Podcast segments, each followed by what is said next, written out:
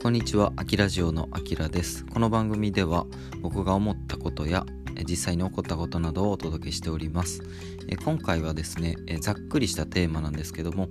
アコースティックギター、え通称アコギですね。アコギの楽しさとかについて語れたらなと思っております。えー僕はですね、アコースティックギター歴20年以上ぐらいかな。もう中学校ぐらいからずっとギターやってるんですけどもあの最初にギターにはまったきっかけというか、えーギターがもともと実家にあったんですよね。お父さんがあのクラシックギターをなんか昔弾いてたみたいであのすごいもう弦もサビサビの、えーギターが家にありました。でそれで、えーちょっと、えギターをちょろちょろって触らせてもらってあなんか楽しそうやなってことであの当時ねえっと何やったっけなコロコロコミックやったかな。あのなんか雑誌あの小学生とかが読む雑誌があったんですけどそれのこう背表紙最後のところに5000円のなんかギター通販セットみたいな、まあ、セットって言っても5000円なんでギター本体となんかチューナー音音差っていうあの音を合わせる機械みたいなものがあるんですけどそれだけのセットみたいなやつがあってそれをまあ中学生ながらぐらいお小遣いとかで、え買ったのが、えきっかけでしたね。で、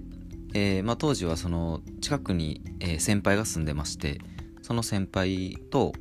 まあ、先輩1個か2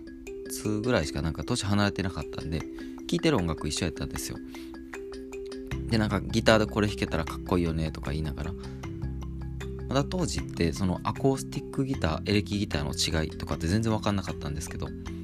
その僕はどうやらアコースティックギター、まあ、木の音色の方が好きやなっていうのはあのその、えーどの曲を弾きたいとかっていうのでこう分別してた時に分かったことなんですね。でそれからちょっと、えーギターを、まあ、独学でいろいろやってるやっていく中であの結構いくつかで挫折ポイントみたいなのがあって、まあ、よく言われる、まあ、ギターやったことある人は分かると思うんですけど F コードの、ね、壁とかっていうのがあるんですよ。あのギギターそのギターっていうのはコードとかあの、うん、とちょっと専門用語的なのが多くなっちゃうんですけどあのコードって言ったらその和音。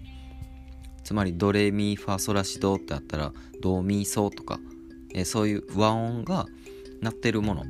鳴ってるものというか鳴らせるのがコードなんですけどもそのコードがですね、えーたくさんある中で C、G、a マイナー e マイナーときて F ですよ。でこの C とか、えー a マイナーとかそれから F 何が違うかって言ったらあの C はうんとまあ実際にこれちょっと音声だけではすごい伝わりにくいと思うんですけど C コードの押さえ方っていうのがね、えー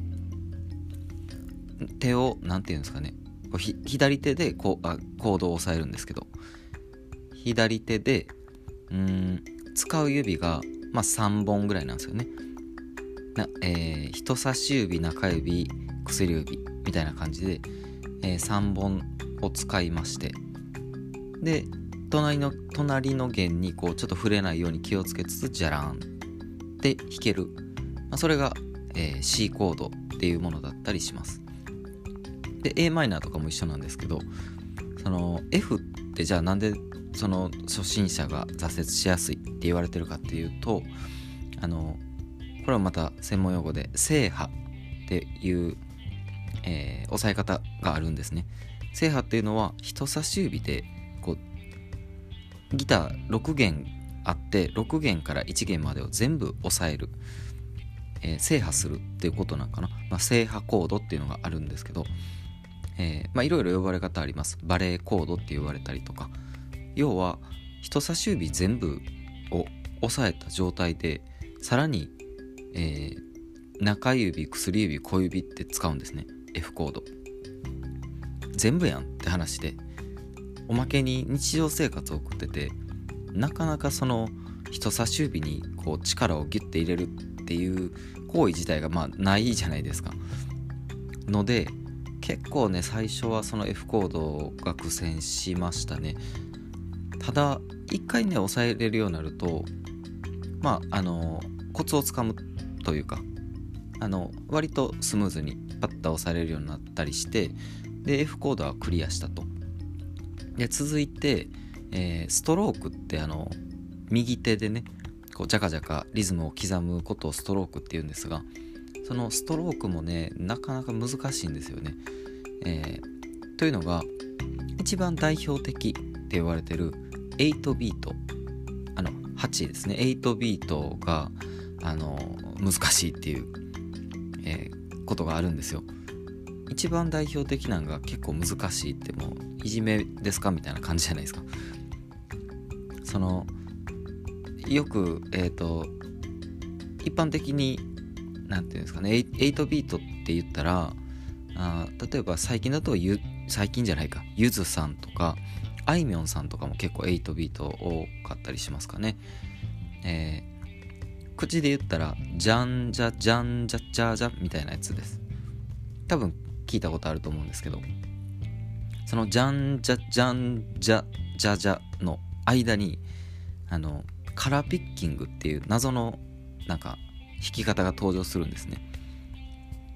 まあ、すごいマニアックな話ですけどもじゃんじゃじゃうじゃうじゃみたいな感じで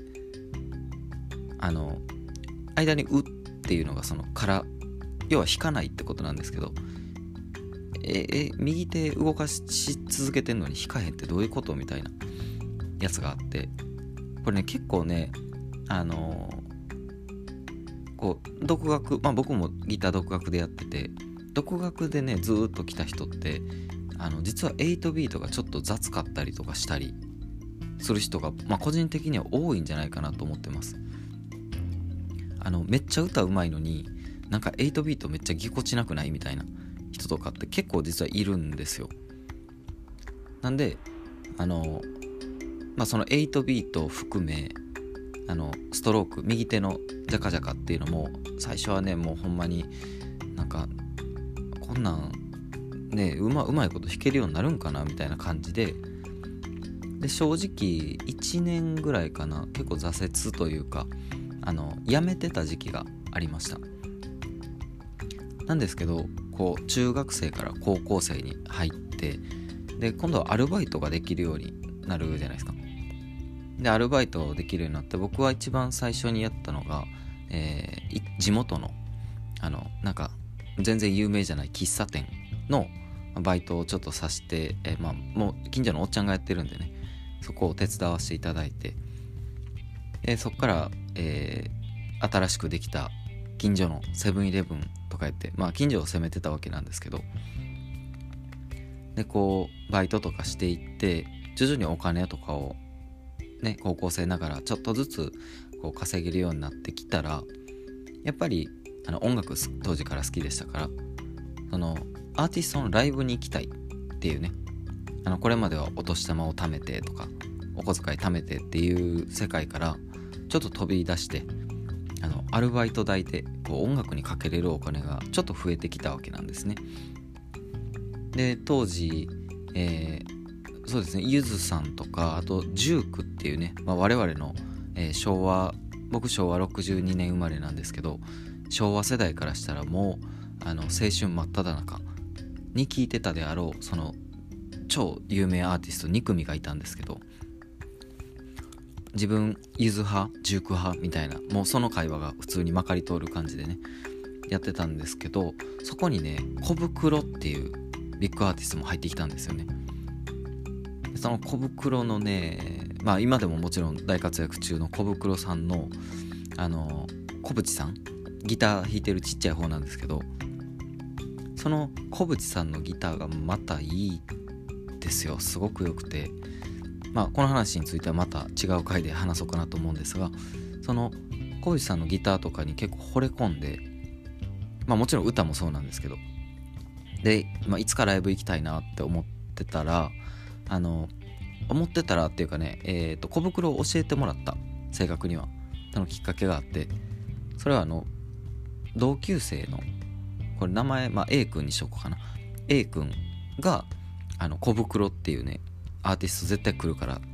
押さえとった方がいいでみみたいな。そんな感じで教えてくれて、まあ、それきっかけで、えー、ライブに実際に行きました。もうねアコースティックギターの無限の可能性みたいなものをそこで見てギター1本でこんなできるみたいな。もうそっからね僕はもうアコースティックギター1本でね20年ぐらい、えー、来まして。でそこからね、まあ、僕自身もいろいろ音楽経験とかをこうさせていただく中であのギターの先生をちょっとさせてもらったりね、えー、今ではそのユーデミっていうあのプラットフォームがあるんですけど動画を、えー、販売できる、まあ、場所があってそこであのアコースティックギターの先生なんかもあのさせていただいていたりします。